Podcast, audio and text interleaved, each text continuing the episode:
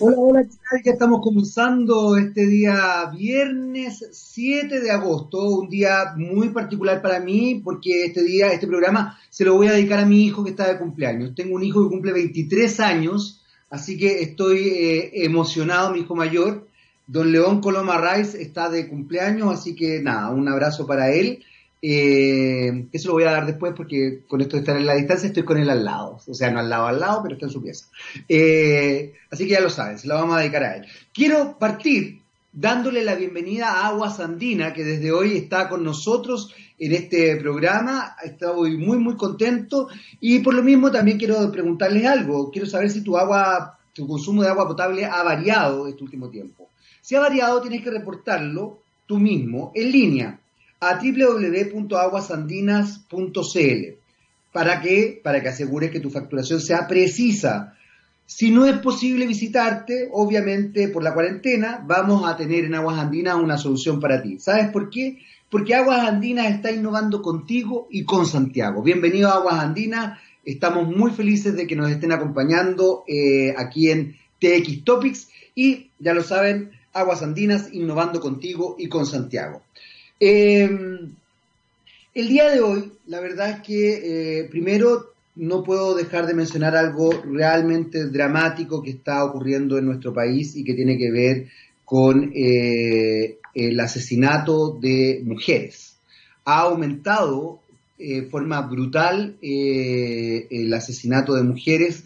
ayer se supo de la muerte de una joven de 16 años, Ámbar, em, que yo no sé si tipifica como feminicidio, entendiendo que el feminicidio tiene que ver con un asesinato de odio porque es una mujer la que es eh, víctima del asesinato. En este caso, eh, creo que habría dado un poco lo mismo el género de la víctima. Sin embargo, sí es importante entender que han aumentado los crímenes eh, de, odio hacia las mujeres en nuestro país. Eh, y esto me parece realmente preocupante. Y ustedes dirán, ¿qué tiene que ver esto con, con Topics? ¿Qué tiene que ver esto con TX Radio, que es ciencia y tecnología? Bueno, porque tiene que ver con la comunicación. Y como yo les he dicho siempre, a mí me gusta la comunicación, hago clases de comunicación y la comunicación es una ciencia social, para que vayan aprendiendo también. Y como es una ciencia social, creo que se ha gestado una mala comunicación para que se entienda de una vez por todas de una vez por todas el por qué eh, es importante cambiar la educación y cambiar este discurso heteropatriarcal que a tanta gente parece ser le molesta.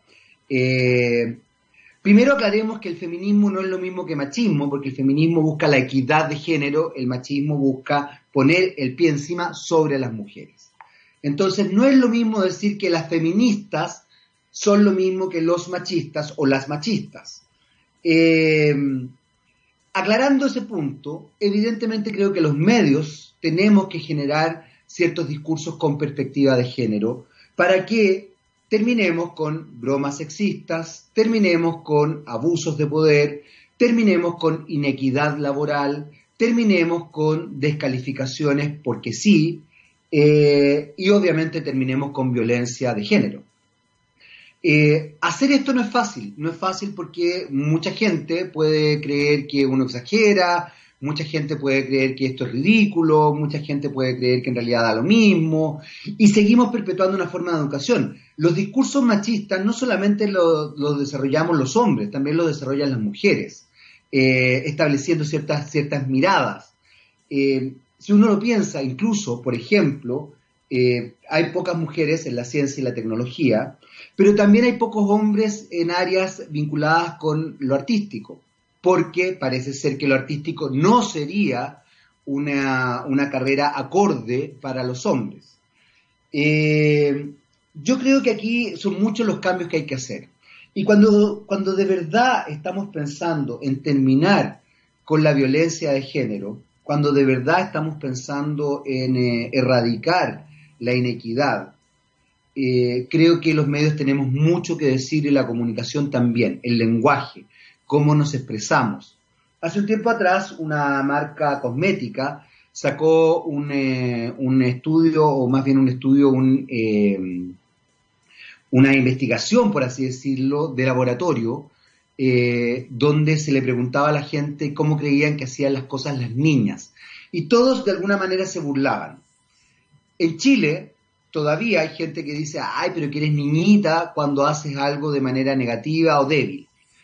Bueno, esas cosas que ustedes creerán que son tan eh, exageradas no son nada exageradas. Estás descalificando a tu hija, a tu esposa, a tu mamá, a tus amigas, a tu pareja, a tu compañera de trabajo, cuando le dices que hace cosas como niña de manera descalificatoria.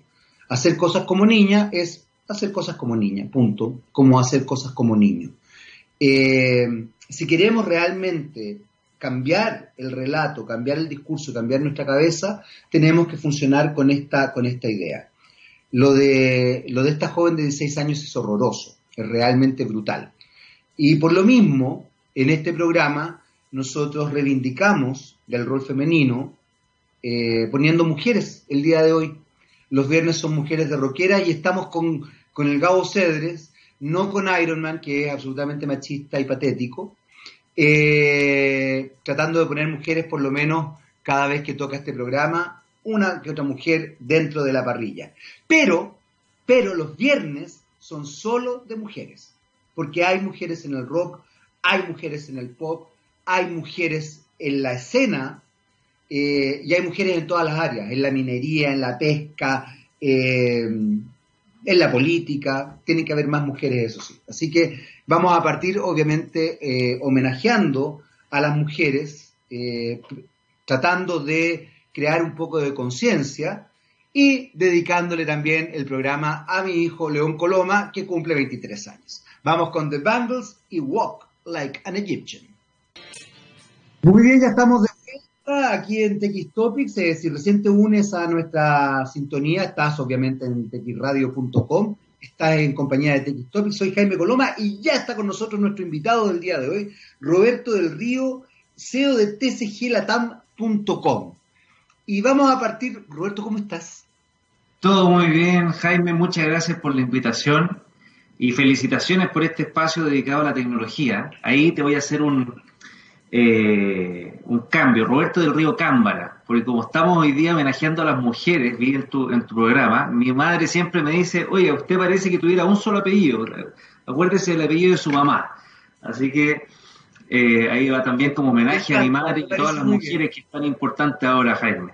Me parece muy bien. Roberto del Río Cámbara, entonces. Correcto. Perfecto, Roberto del Río Cámbara, Jaime Coloma Tirapegui por acá. Eh, vamos a homenajear, fíjate que es un buen punto, lo voy a, voy a incorporar el apellido materno, que en realidad uno no lo hace de, de, pegado, digamos, no, no de, no de, ah. es de pura torpeza. Roberto, vamos con, eh, con, primero expliquemos qué es lo que es tcglatam.com. Perfecto, bueno, tcglatam.com es la página web de TCG más que nada, pero TCG es eh, una empresa que comenzó en Chile, Hoy día yo estoy viviendo en Panamá, estoy acá mirando el mar mientras te, mientras te converso. Eh, Sana envidia desde este lugar. Pero encerrados también, igual que ustedes. Así que, bueno, estamos en 20 países de la región. Nosotros, ¿qué hacemos? Eh, tenemos dos cosas. Le, decimos Seek and Display. Nosotros buscamos información desde cualquier fuente de datos eh, y la mostramos de la forma más amigable posible. ¿Qué significa esto? Tenemos muchas herramientas para buscar estos datos, para buscar datos digitales a través de robots de, scrapping, como se llaman, que van a buscar data en todas partes. Y también tenemos recursos para buscar data que están en el mundo físico. Tenemos aplicaciones para que la gente vaya a, sacar fotografías a puntos de venta, a, que haga cliente incógnito, que pueda grabar audio, recolectar firmas, sensores, etcétera.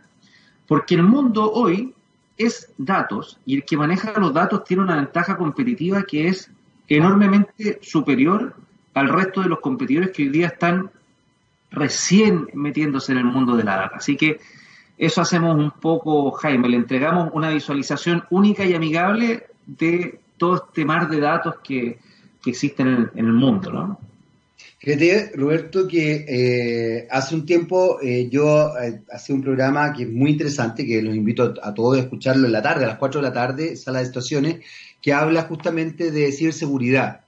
pero una de las cosas que me ha llamado la atención haciendo este programa y ese que hacía en ese entonces, eh, es, lo que tú acabas de mencionar, lo, potente y lo importante que son los datos y por lo mismo también lo potente y lo importante que, es la ciberseguridad.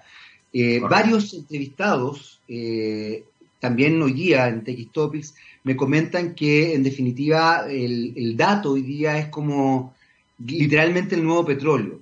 Por un lado me parece maravilloso que sea el nuevo petróleo porque quiere decir que entonces vamos a preocuparnos un poquito del medio ambiente, porque los datos no, no, dañan el medio ambiente, pero también establece una, mirada bien compleja respecto justamente a la seguridad de los datos y a cómo se acciona eh, cuando se trabaja con esto. ¿Cómo, cómo tcglatam.com trabaja todo este tema con los datos y cómo se resguardan también de, eh, de, este tipo de situaciones que pueden ser bien complejas eh, porque es muy delicado. Es muy delicado el, tema de los datos, el tráfico de datos, por así decirlo, e incluso el entregar datos.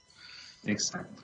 Mira, nosotros siempre hemos empezado por la premisa de, eh, de que todos los datos tienen que tener las medidas de seguridad tope de línea de, que puedan existir. O sea, trabajamos solamente con proveedores que sean top, tipo eh, Amazon para guardar datos, lo hacemos en tres servidores.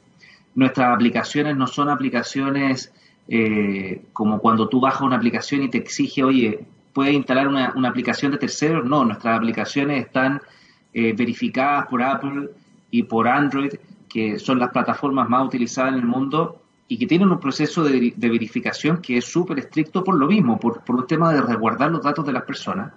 Y nosotros tenemos que resguardar los datos de los clientes. Tenemos clientes a nivel multinacional que son muy importantes, eh, tipo Procter Gamble, ponte tú, pero también llegamos a clientes bien pequeñitos que tienen una pequeña empresa de lácteos, porque hoy día la data, eh, una de las gracias que tiene es que se puede amoldar para cualquier tipo de negocio.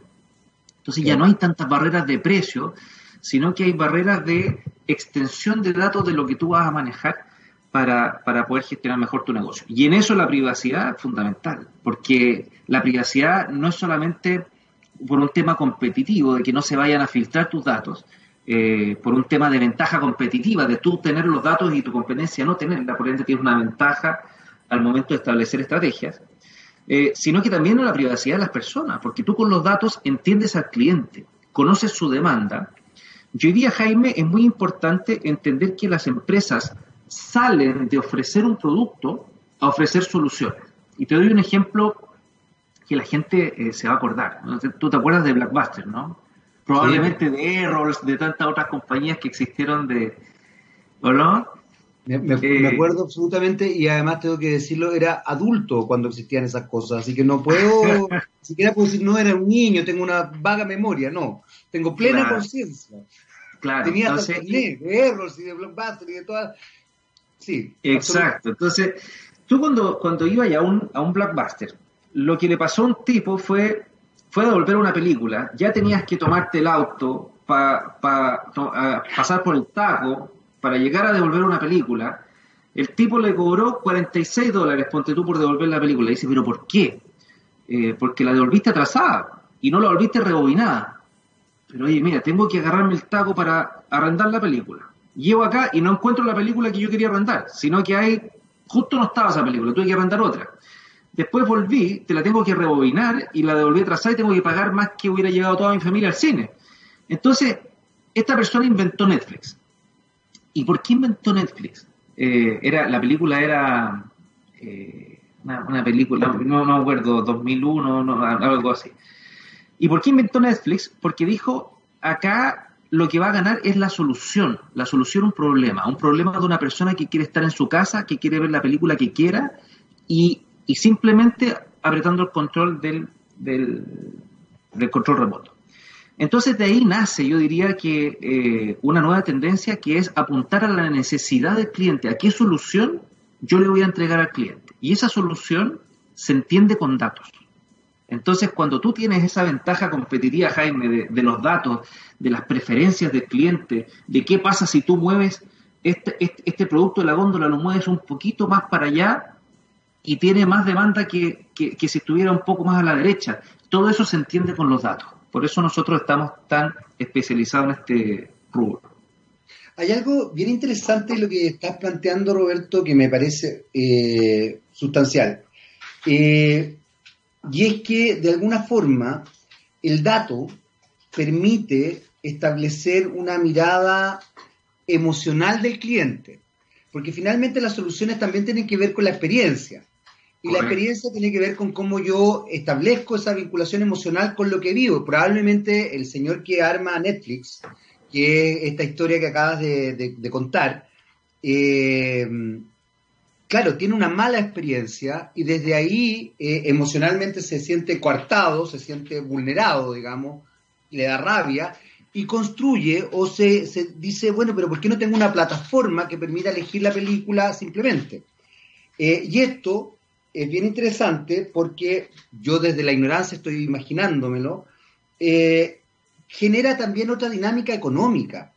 Porque evidentemente lo que estaba haciendo Blockbuster, Errols y todos estos lugares eh, eran ver cómo sacar, cómo sacar lucas, en definitiva, ¿no? Que, que, el negocio no solamente sea arrendar, sino que incrementar las ganancias. Eh, una de las cosas que me ha llamado la atención hoy día de, muchos empresarios, sobre todo cabros más jóvenes, es, la, es, la, vinculación como con el rol social de las empresas.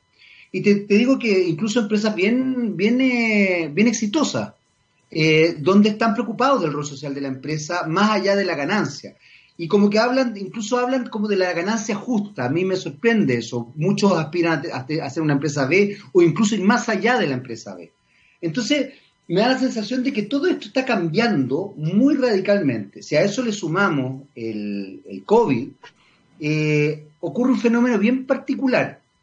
Porque hoy día, por ejemplo, me da la sensación, y aquí yo estoy, estoy siendo súper volado, Roberto, y tú puedes pararme o decirme no, yo creo no, que no. Pues pero, pero, pero no, no, tranquilo, si esto es una conversación. Pero fíjate que capaz que, capaz que se retomen ciertas instancias donde sea importante salir Capaz que en este minuto, justamente como solución, como experiencia, sea grato salir. Eh, recuerdo que una vez estuve, fui a pagar una, cuenta a una ISAPRE y había un señor mayor al lado mío y le dijeron que tenía que hacer todo el trámite por internet. Y el señor le dijo, usted no se da cuenta que para mí no hay nada más importante que este, este trámite, porque salgo de mi casa, porque lo disfruto, porque camino, porque converso con usted. Un viejo increíble, porque fue muy choro y, le, y en el fondo le encaró a la persona, de manera muy respetuosa en todo caso, que, que, no, que no le estaban solucionando su problema. Entonces el tema de las soluciones es bien complejo porque, como te digo, tiene muchos elementos emocionales. Eh, ¿cómo, ¿Cómo ven ustedes eso? Porque en definitiva la data, el análisis de data, se configura desde lo emocional, muy fuertemente, no solamente el sesgo estadístico, sino que también es cómo hago el análisis eh, emocional. O sea, el, viaje, el viaje del cliente es una experiencia. Y lo que mide la data son los puntos de contacto de ese viaje, que los, Estados Unidos le llaman Customer Journey Map. Eh, en ese viaje del cliente por tu marca, desde que yo tomo el auto hasta que llego a tu eh, supermercado, me estaciono, tengo un contacto con el guardia que le pregunto dónde está la entrada al supermercado, me encuentro con un... Todos esos puntos de contacto se miden hay puntos de contacto que son puntos de contacto wow, que tú dices que eh, eh, son los puntos de contacto que yo puedo eh, emocionar al cliente o, deslumbrarlo. Hay otros puntos de contacto que son críticos. Están los momentos de la verdad, que es donde realmente el cliente va a catalogarnos por algo exitoso o no. Te pongo un ejemplo. Hoy día pasa mucho que las empresas están vendiendo como locos por el tema del e-commerce. ¿Y cuál es el momento de la verdad? La entrega. ¿Y dónde falla una gran empresa? Que, ¿Dónde falla? En la entrega.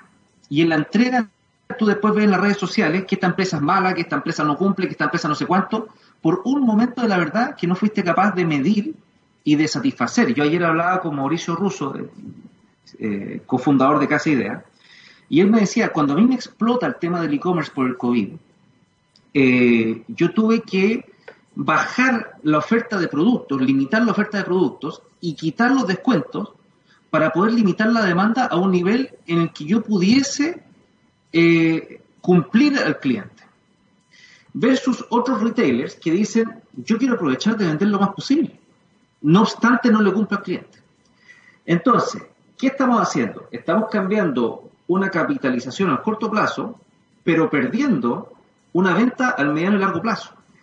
¿Qué es lo más importante hoy día, Jaime? Lo más importante hoy día es el lifetime value del cliente, el ciclo de vida del cliente por la empresa, cómo nos vamos a relacionar con él, cómo nos vamos a ver. Incluso Mauricio ayer me comentaba eh, su conexión con la gente de tercera edad, que toda su gente sigue trabajando eh, y no pasó a, su suspensión laboral y han seguido pagando los salarios. O sea, eh, no solamente ser responsable hacia afuera de la empresa, sino que ser responsable hacia adentro, porque los clientes hoy día que están más informados que antes, eh, están muy pendientes de cómo, de cómo la empresa toma un rol dentro de la sociedad y dentro de la experiencia de las personas.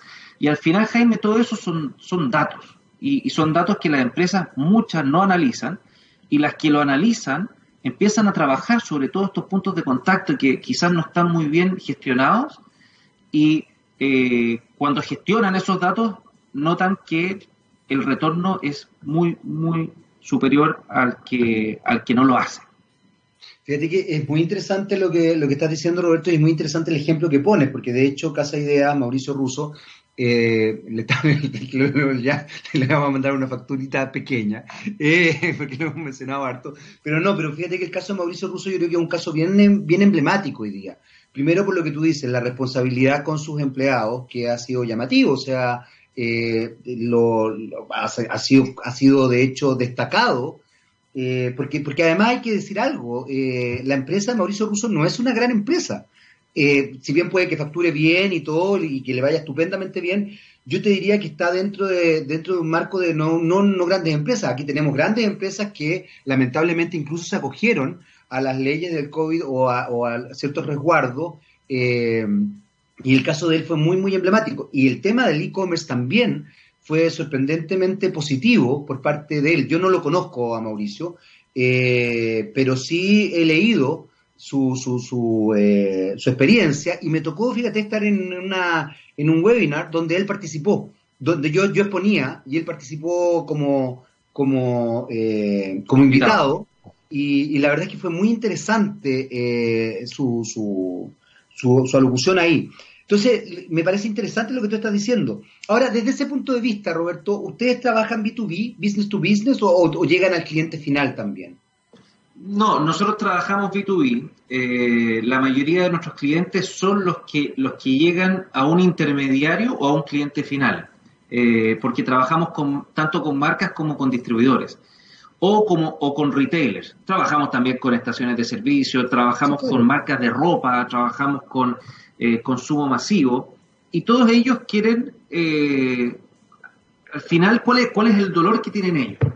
ellos tienen muchos datos que tienen que analizar por múltiples fuentes de datos. O sea, tienen que ir a muchos reportes para poder tener una idea de lo que está pasando con su negocio. Nosotros decimos no. queremos entregarte un solo reporte donde esté todo tu negocio porque el negocio se correlaciona. Lo que pasa en el punto de venta va a tener un impacto en la conversión de tu producto, en cuanto cliente compre tu producto. Y eso tiene un impacto sobre el sellout, que es la venta del supermercado o de la tienda de ropa. Y eso va a tener impacto sobre el selling, que es tu venta, lo que tú le vendes a él, y eso va a tener un impacto financiero, etcétera, etcétera, etcétera. Entonces, es un hilo que tú vas tirando y que la mayoría de las empresas no, no contempla esa correlación, lo ve de forma individual. Y hoy día, no, hoy día el punto no es individual. El mundo es omnicanal, pero no es omnicanal. Cuando la gente habla de la omnicanalidad, cree que es simplemente vender por internet y tener una tienda. Eso no es omnicanalidad la omnicanalidad respira hacia afuera y hacia adentro de la empresa. Entonces, es una sinergia total en donde participan clientes, proveedores e incluso competidores. Por eso nosotros trabajamos mucho el, Big Data que se llama hoy día, que, la gente es difícil de alucinante lo que, lo que estás planteando, porque efectivamente es, que me parece, mira, es tan potente, eh, y aquí quizás me vayan una volada, pero me sorprende porque hasta, hasta los gobiernos funcionan de manera individual. Y yo el otro día, fíjate que el otro día pensaba a raíz de una cuestión nada que ver, ¿ah? Pero pensaba yo decía, ¿cómo es posible que el Ministerio de Educación no trabaje en conjunto con el Ministerio de Cultura, no trabaje en conjunto, por ejemplo, con el Consejo Nacional de Televisión y con otros consejos vinculados con los medios de comunicación, entendiendo que los medios de comunicación son industrias culturales y desde ahí fomentan ciertas dinámicas eh, de, educación. De hecho, yo partía hablando hoy día eh, en, la editorial, no sé si la escuchaste, eh, a raíz de este crimen horroroso de esta joven de 16 años, que yo decía, claro, una cosa es, hablar del crimen, pero quizás lo que tenemos que empezar a cambiar es cómo estructuramos el relato para que eh, no existan este tipo de crímenes de odio, digamos, hacia las mujeres, ¿no? Y eso es muy importante, porque ese es, un cambio global. Y ahí debería trabajar en forma, eh, en sinergia absoluta, distintos ministerios el Ministerio de la Mujer y Equidad de Género, con el Ministerio de Educación, con el Ministerio de la Cultura, con el Consejo Nacional de Televisión, con los canales, etcétera, etcétera, etcétera. Cosa que se hace para otras cuestiones y no para esto, se hace para otros momentos y no para esto. Entonces me parece, de verdad, Roberto, me parece muy, muy importante lo que tú estás diciendo, porque en definitiva, entender la totalidad, yo creo que es una de las cosas más complejas hoy día. Ahora, eh, el Big Data, que lamentablemente eh, en nuestro país es conocido por una situación muy surrealista, eh, es muy importante. Y ahí vuelvo un poco a lo que hablábamos al principio. El análisis del Big Data es muy complejo, porque efectivamente, y tú lo has mencionado en forma, todo el rato, digamos, en forma sistemática,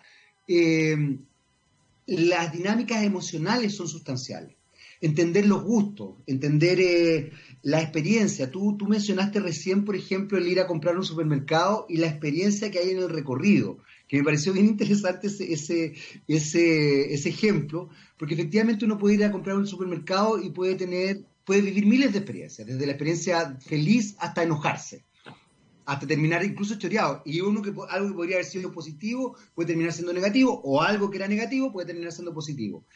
Eh, ¿Cómo cómo en definitiva tcglatam.com va sensibilizándose con ese tipo de, trabajo que tengo la sensación que es súper, súper delicado. Y me imagino, yo no sé si ustedes trabajan con ingenieros, pero trabajan también probablemente con psicólogos, con expertos en comunicación, no tengo idea cómo, cómo se estructura. Y eso quería, quería que me explicara un poquito, cómo se va estructurando ese, trabajo que me parece tan, tan interesante. te cuento un poco. Primero, entender bien lo que es la definición del Big Data, porque a veces me llegan muchas empresas con, Short Data, que es el poquita información, y yo le digo, bueno, el Short Data es para los humanos, el Big Data es para las máquinas. Entonces, eh, ¿qué entra dentro del Big Data? El Big Data tiene las tres B o las tres V, como, como le llaman acá. Primero tiene que tener un componente de volumen extremo de datos, o sea, es un volumen grande de datos. Cuando yo te hablo de ir al supermercado, a mí me gustaría saber mis clientes, mi segmento de clientes, cuánto se demoran desde sus casas hasta mi supermercado. Y, yo sé que hay gente que vende esa información, empresas de GPS, Waze, etcétera, para yo poder entenderlo, porque eso es parte del proceso de la experiencia. Eso me va a decir si abro una, una tienda más cerca de ellos o si con una tienda a dos kilómetros ya me va a ser suficiente para atender a gran parte de esos clientes.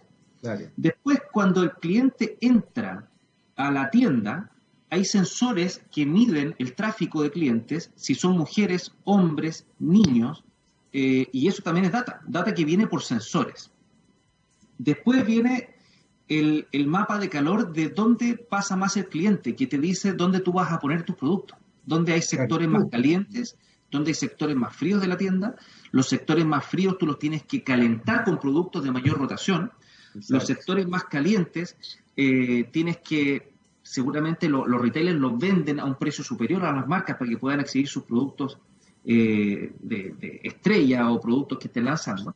Y todo eso tiene, tiene algoritmos y de ahí viene algo muy importante, Jaime, viene el neuromarketing.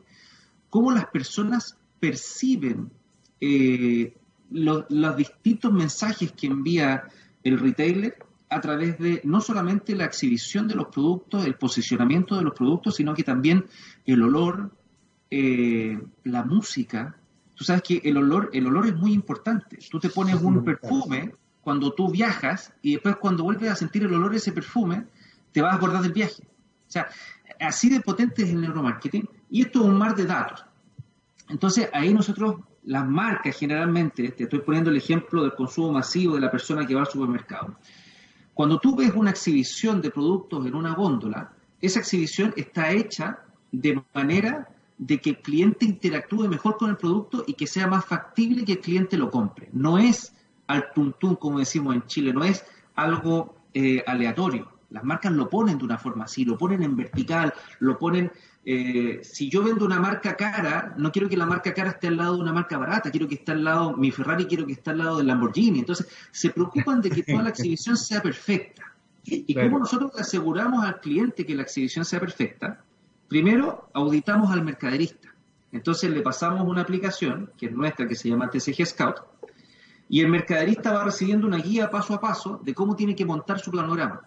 Y una vez que termina de montarlo, le saca fotos a todos los, los racks que componen la góndola y tenemos un equipo que analiza con inteligencia artificial e, e, y mezcla inteligencia humana y le da un feedback inmediato de si él está montando bien el planograma o no.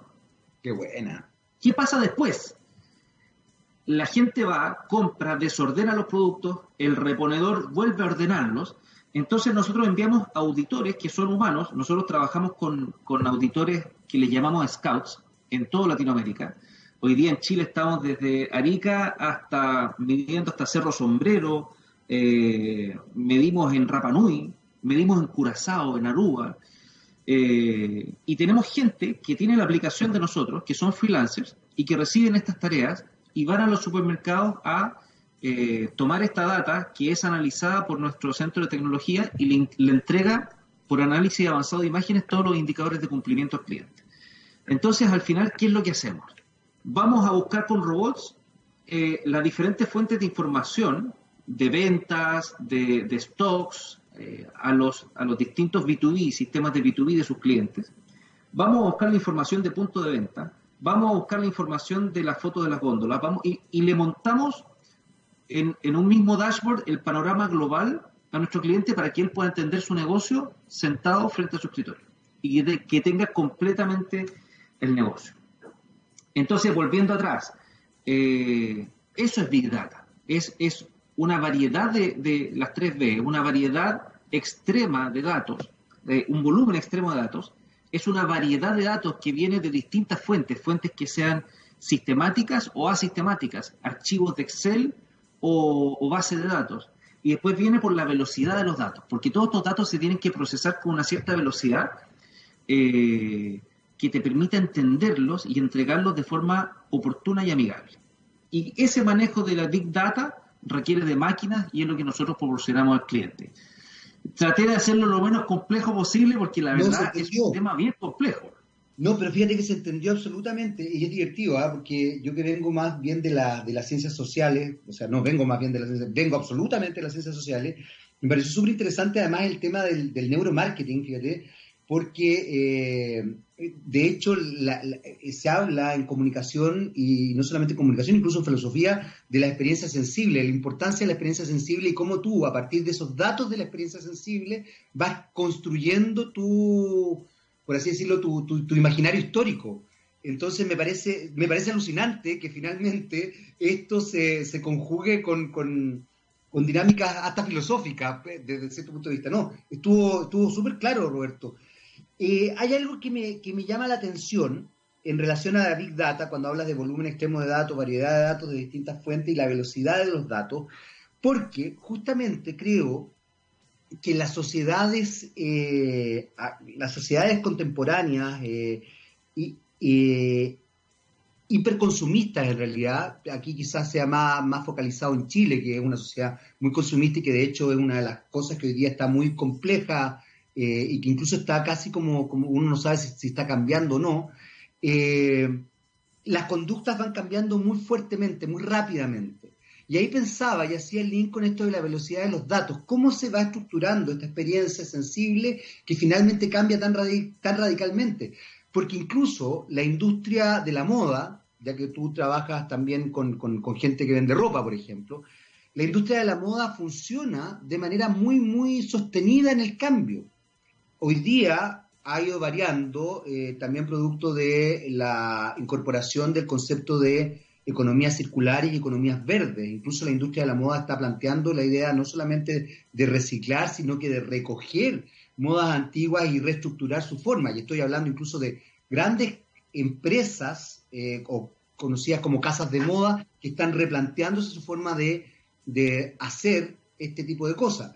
Y ahí entramos en, en un aspecto súper sensible, Roberto, que es el gusto. El gusto es tan personal, sin embargo también es manipulado por la historia, a propósito de lo que tú decías, e incluso por los medios. Los medios generamos hasta canon estético. De repente decimos, ¿sabéis qué? Eh, está de moda esta forma de ser bonito o bonita, o sea, a ese nivel, y la gente no se da ni cuenta y empieza a decir, oye, en realidad, ¿sabéis que este gallo, esta galla es, más bonito así? Y nosotros no nos damos ni cuenta. Pero es muy rápido esto. ¿Cómo van ustedes sensiblemente también desde la empresa? Porque imagino que ahí también hay un trabajo muy, muy potente, eh, vinculándose con esa velocidad de cambio del consumidor, por así decirlo. Sí, bueno, el, análisis de, Big Data y de las tendencias no solamente demuestra eh, las preferencias del consumidor, sino que te hace entender el, cómo, cómo van cambiando los gustos a medida del tiempo y cómo se van plantando los gustos. Porque, como tú muy bien decías, eh, ¿cómo, ¿cómo se le pone el precio a algo? ¿Cómo tú valoras algo? O sea, ¿qué es más caro, un diamante o un vaso de agua? Si tú estás en el desierto, probablemente el vaso de agua es más caro que un diamante, porque el precio de, cualquier cosa eh, se determina por la escasez. Y la escasez es algo único. Y cuando tú creas algo único, tú creas algo que genera demanda. Entonces, yéndonos hacia la moda, existen muchos embajadores de marca, eh, trendsetters, eh, las, casas, las casas de moda siempre han empezado eh, a través de lanzamientos de pasarelas, donde muestran cosas bien únicas, donde uno, uno ve una pasarela y uno dice, ¿qué es esto? O sea, la gente lo mira, pero es verdad, largo, no sé cuánto, pero detrás de eso hay muchísimas definiciones que después te van a ir moviendo hacia esas modas y esas modas la gente hay todo un ciclo de, consumidor que parte de los early adopters, de los primeros que quieren adoptar la, moda, hasta los laggards, que son los que los últimos que, absorben la moda. Pero eso es un ciclo de vida del producto y que se va estudiando y a medida de que, de que uno estudia la rotación del producto, los diferentes eh, hábitos de consumo, eh, a medida de que, de que el producto no rota lo que tú quieres, eh, también ves cómo está la, elasticidad de precio. Tú puedes bajar el precio a ver si el producto no está rotando por precio o por gusto. Eh, todo al final es, datos. Y quiero detenerme en un punto que tú mencionabas que, no, no, no le di mayor énfasis antes. El tema que tú me comentabas de la persona que quería salir de su casa y quería ir a vivir la experiencia al punto. Hoy día eso no, no es una tendencia, eso es una realidad. Eh, yo estuve, tuve la fortuna de estudiar en, Estados Unidos el año pasado o antepasado. Y un profesor nos mostró un estudio que hizo efectivamente con Falabella y con otras marcas eh, estadounidenses, en donde mostraban cómo estaba evolucionando más la tendencia del BOPIS, del Buy Online y, y Pick in Store, por sobre la venta online. Entonces, una vez que ya explota la venta online y que todo el mundo compra online y quiere recibir sus productos en su casa, aparece esta otra nueva tendencia que es compra online y ven a buscarlo en la tienda. Y eso va cambiando un poco el mapa de la venta online, porque ya no es que exista un canal online y un canal físico. Ahora es el mismo canal, es la omnicanalidad, donde todo comienza en lo digital y termina en lo físico. Entonces, lo digital pasa a ser una vitrina de lo que yo voy a mostrar físicamente yo compito en lo digital porque además esta vitrina me hace competir, o sea, le entrega información a los clientes de todas las otras alternativas que puedan ser mejores o peores que mi producto, le muestra dónde encontrar mi producto y luego la venta termina en el mundo físico donde la gente sigue su viaje, sigue su experiencia y va complementando además sus compras. Porque ya no es solamente la compra del producto que hice online, sino que algo que me gustó, que estuvo bien puesto ahí en la tienda, que significó eh, aumentar la compra, ¿cierto? Entonces, hoy día, eh, cuando yo hablo esto, tú te sorprenderías, pero el 90% de las empresas de moda o, de consumo masivo, etcétera, especialmente la más pequeña, están fuera de estos temas. Y yo veo las empresas que están encima de este, de este, de este tren bala y, veo los números de ellos y, y la capacidad competitiva, cómo están arrasando con el mercado solamente por tener la data, es realmente impresionante. Entonces, por eso es, tan importante no solamente poder contar con la data, poder hacer este SIC, este, esta búsqueda de data física y virtual y digital, sino que entenderla, eh, poder mostrarla de una forma amigable para que se puedan tomar decisiones, como tú dices, dinámicas, el día a día, y así poder competir de una mejor manera. Fíjate que, eh, eh, bueno, encuentro muy entretenido el tema además, pero, pero estaba pensando que, que es muy potente porque en definitiva hay, otro elemento, y pensaba ya también en tu experiencia, en tu experiencia, eh, porque, porque es sorprendente como hay personas que les cuesta eh, vincularse con, con, estos nuevos conceptos. Yo, fíjate, mi hijo, mi hijo mayor, que hoy día está de cumpleaños, estudia economía. Y yo siempre le digo, métete a entender cómo está funcionando la economía hoy día, porque incluso las economías competitivas y lineales hoy día están cambiando, están cambiando radicalmente. Y uno tiene que estar tratando de, eh, tratando de ver un poquito más allá, de proyectarse, en definitiva. Entonces entiendo cuando tú me dices que te, te enfrentas de pronto, me imagino, a ciertos clientes que simplemente no entienden que están como bloqueados, que, no, que no, porque además lo que tú acabas de mencionar es muy interesante, Roberto, porque en definitiva, es decir, pero ¿cómo? Si yo debo desarrollar un eh, e-commerce, eh, ojalá todo en línea, y resulta que la experiencia sensible, producto de eh, el COVID-19, y no solamente el COVID-19, no nos olvidemos de los estallidos sociales que se han desarrollado en Chile y en otras partes del mundo, que hacen que la gente también se guarde un poco más en sus casas, y por ende, eh, añore el salir. Es muy loco porque yo tengo la sensación, y tú lo describiste muy bien, yo creo que la gente va a empezar a valorar el poder salir y estar en una tienda, quizás no comprando, no en esta cosa loca que pasó el otro día en una tienda de ropa acá en Chile que finalmente y lamentablemente la clausuraron, digamos, eh, sino que va a añorar la, posibilidad casi como de cuando uno era chico del vitrineo, del, tocar de pronto, de, otro tipo de experiencia. Entonces me llama mucho la atención y por eso quería preguntarte cuál es tu, tu experiencia cuando te enfrentas a estos, a estos clientes que les cuesta ver esto, que les cuesta eh, entender esto. Porque también ahí hay algo bien potente, es, debe ser jodido. Hay varias cosas. La, primera, eh, cuando alguien te dice, es que nosotros ya tenemos solución para eso. y, y se cierran a escuchar en cinco minutos algo que puede estar ocupando una empresa multinacional, una nueva herramienta que te podría abrir los ojos, o probablemente entender que tú tienes algo realmente mejor y que estás en, yo creo que en Chile especialmente hay mucha resistencia al cambio uh. e incluso escuchar cosas nuevas. Yo escucho, yo trabajé en Chile mucho tiempo, trabajé en retail, en moda toda mi vida y, y notaba que tú con quien hables en Chile nadie tiene tiempo. No, no tengo tiempo, no tengo tiempo, no he tenido tiempo, no he tenido tiempo. Pero para el café y el pucho, pucha que hay tiempo. Entonces yo te digo, mira, ocupa el tiempito del café y el pucho en escuchar, en escuchar todas las propuestas que te lleguen, porque el mundo es dinámico, porque la, tecnología cambia todos los días. Entonces tú tienes que, permanecer siempre en, primera línea de la tendencia para poder competir en este mundo, porque este mundo se viene digital y viene global, y en todos los aspectos.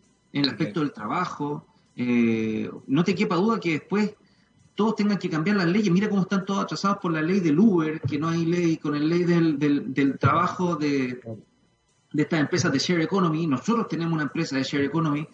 Eh, la, gente, la gente quiere emprender, quiere trabajar por sí misma, quiere ser Rappi, quiere ser Uber, quiere ser, eh, quiere ser Scout, quiere, porque se da cuenta que él puede administrar su tiempo. Entonces, eh, las preferencias no solamente del consumidor, sino que también del trabajador van cambiando y los mercados se van adaptando lentamente. Nos pasó a hablar con el gobierno, eh, que nosotros veíamos cómo, a ver, cómo tú puedes abrir un mercado con cautela, con fiscalización, primero. O sea, procurando de que todos los comercios cumplan con los protocolos más estrictos de... ¿Y cómo lo hacen? Meten a una persona con lápiz y papel a rellenar unos files tremendos, después ese lápiz y papel, como el censo, se va a una parte, hay que pasar el lápiz y papel. Es muy sensible hablar del censo en Chile. Yo sé, eh, nosotros hablamos con el gobierno y le, ofrecí, le, dijimos, mira, ¿sabes qué? Yo tengo fotos acá de gente que está fiscalizando con lápiz y papel, yo te ofrezco mi herramienta gratis, para que sea todo online, georreferenciado, no tengas ningún problema. Todavía no tenemos respuesta. Eh, pero, pero es como te digo, hoy día hay mucha resistencia a, cosas nuevas, porque las cosas nuevas pueden tener impactos que en, la tranquilidad del, trabajo de uno eh, pueda, pueda generar un salir de la zona de confort. Yo creo que eso es muy complejo. Otro de los temas es que las empresas, cuando tú llegas con algo tan novedoso, muchas de las empresas ya están muy atrás. Entonces te dicen, mira, ¿sabes qué? Lo que tú me estás mostrando está muy avanzado a lo que nosotros tenemos. Entonces, nosotros estamos gateando y primero tenemos que empezar a caminar y después correr y después saltar. Y yo le digo, mira, te lo voy a vender de otra parte. Tú estás en 1980. Entonces ahora tienes la posibilidad de pasar a 2020 o de pasar a 1990, al 2000 o al 2010, que es gatear Pasa al 2020, pasa al 2020 porque si tú empiezas a gatear no tienes tiempo, porque el mundo es dinámico, el mundo cambió y el cambio tiene que ser así, si no quedas completamente fuera. Y eso es un poco lo que, lo que me pasa, Jaime. Cada vez son más las empresas que están metiéndose al mundo de la data, que están entendiendo que el mundo es de los datos, es digital y viene en ese paquete. Eh, incluso es global, ya, ya, ya no hay fronteras. Desde ahora en adelante, Jaime, mira cómo van a cambiar las reuniones. Yo, yo me vine a vivir a Panamá porque desde Chile yo venía a Costa Rica, me gastaba una semana, dos semanas. Desde Panamá en avión podía venir por el día a Costa Rica, a El Salvador, a Nicaragua, al Caribe. Pero desde a partir de hoy yo no tengo más reuniones con gente. A mí antes me decían, oye, una reunión el miércoles 26 a las 10 de la mañana. Yo tenía que tomar el avión, estar ahí, porque nadie imaginaba que la reunión iba a ser por Zoom. A partir del COVID, todo el mundo debe decir, oye, tengamos una reunión perfecta, listo, ahí está el link, conectémonos. Porque esto remeció el mundo y lo digitalizó. Y yo creo que va a ser una buena oportunidad para todas las personas que todavía tenían dudas de, pasar al mundo digital. Eh, yo creo que esto ya demostró completamente el potencial de lo digital y lo bueno que puede traer. Yo creo que ese es un, un, elemento bien, bien importante y me parece sustancial también lo que dice Roberto respecto a, a, esta idea de, de cierta eh, reticencia al cambio, que, sobre todo se da en Chile. Tu experiencia, por ejemplo, en, el Caribe es distinta, la gente en el Caribe es más, más eh, a ver, está más vinculada con el cambio, está más dispuesta al cambio o también tiende a, ser más reticente. Sí, mira, a ver, eh, yo he tenido experiencias desde Estados Unidos, pasando por el Caribe, Centroamérica y Chile y hay, hay yo te diría que hay tres, eh, tres tendencias. Primero, en Chile se da mucho que, las empresas creen tener todo solucionado. Eso es, es y yo te diría que a, veces me toca viajar con mucho, eh, con, gente de, Chile y todo lo demás, y acá nos miran un poco como que, como que nos sentimos que, que somos los jaguares de Latinoamérica, que estamos un peldaño arriba y que lo hacemos notar mucho. Mira cuando ganamos la Copa América. La imagen de, Chile después de eso no fue de un país de, mira qué bueno los amigos chilenos, que, sino que fue un país que sobrado, que, un poco se sentía que estaba muy por encima del resto. Eh, y me da la misma sensación muchas veces cuando, cuando tengo reuniones allá. En Perú hay una cultura completamente diferente. Eh, Perú viene una cultura quechua donde decir que no es una mala educación. Entonces tú presentas algo y siempre te dicen que sí a todo. Oye, me encantó, sí, sí, sí, pero nunca más te contestan el teléfono. Entonces. ¡Qué horror! Eso es terrible, porque por último en Chile te dicen que no, y ya lo tengo, y ya. Pero, pero no te dan la vuelta de que, oye, tú saliste de una reunión como Cristiano Ronaldo, ganaste la copa, pero nunca más escuchaste al cliente. Y eso es muy, muy común allá, por, una, por un tema cultural. Y después viene Centroamérica, que Centroamérica está muy guiado por, por las tendencias norteamericanas. O sea, tú hoy día eh, el Caribe básicamente se maneja desde Estados Unidos o desde Panamá. Eh, Panamá tiene eh, tuvo mucha influencia yankee por el tema del canal, de, que estuvieron acá los norteamericanos. Tú ves Panamá, es como, es como un pequeño Miami. Eh, entonces también se habla mucho en inglés acá. Eh, y, acá los negocios, siempre, siempre todas las personas están abiertas a recibir cosas nuevas. Y pasa lo contrario, acá probablemente no te contraten tanto, pero del más chico al más grande siempre quieren escuchar. Incluso eh, dentro de los roles de cada trabajador está, si llega un nuevo proveedor, tú tienes que escucharlo, es algo obligatorio. Porque no podemos perdernos algo que esté nuevo en el mercado y que nos signifique a nosotros tomar posición competitiva y dar un paso más allá que el resto de los competidores. Entonces, eh, pasan estas tres tendencias, Jaime. Es interesante, fíjate, la, visión. Es interesante observar también cómo, cómo finalmente se, se, establecen las dinámicas en la región, porque es, a propósito de lo que hemos estado hablando durante todo el programa, es, empezar a permearse un poco más con las distintas culturas. A uno le cuesta de pronto, uno tiende a ser muy egocéntrico, uno cree que la cultura de uno es la que domina, y de pronto la cultura de uno es la que menos domina. Eh, entonces es bien, bien potente desde ese punto de vista. Roberto, ya se nos fue el programa, aunque tú no lo creas. Eh, me quedé con ganas de seguir conversando porque me parece que hay muchos elementos interesantes que, ir desglosando de, esta idea del Big Data. Eh, cuéntame una cosa, en, Chile, ¿hoy día funcionan todo en línea? ¿En Chile están en algún lado físicamente? Sí, nosotros tenemos, tenemos oficinas locales en, en, varios países, algunos países, Caribe, ejemplo, funcionamos en, eh, remotamente, tenemos gente en todos los países. Hoy día tenemos oficinas ahí en Kennedy, enfrente del Parque Arauco, oficinas que no ocupamos mucho por el tema del COVID. Eh, son muy bonitas. Son muy lindas, así que les voy a mandar unas fotos, pero la verdad la gente, eh, sí, tenemos hoy día oficinas locales. Nosotros, yo como TSG soy CEO del Headquarter y el Headquarter le presta servicios a todos los países donde está TSG, que también somos dueños nosotros. Entonces tenemos a Chile, eh, que Chile ve las operaciones locales, ve las, eh, las auditorías en los puntos de venta, las reuniones con los clientes, etcétera, y nosotros le prestamos servicio a Chile de la parte tecnológica que la tenemos centralizada centralizada, entre comillas, porque tenemos una parte en Holanda, otra en Texas, otra en Panamá, otro Data Lab en Chile también. Entonces, eh, sí, para responder tu pregunta y no ser tanto una historia tan larga, estamos en Chile, estamos ahí en, en Kennedy, en, Vitacura y, y, en los otros países. Nuestro, atacamos, digamos, toda la región. Excelente. Don Roberto del Río Cambará, muchas gracias por este, por esta conversación. Eh, yo aprendí mucho, espero que, quienes nos escucharon también, eh, y de verdad me pareció súper interesante todo lo que todo lo que hablamos. Un millón de gracias, Roberto. A ti, Jaime, muchas gracias por, por, tu invitación, gracias por este espacio que es tan, tan necesario.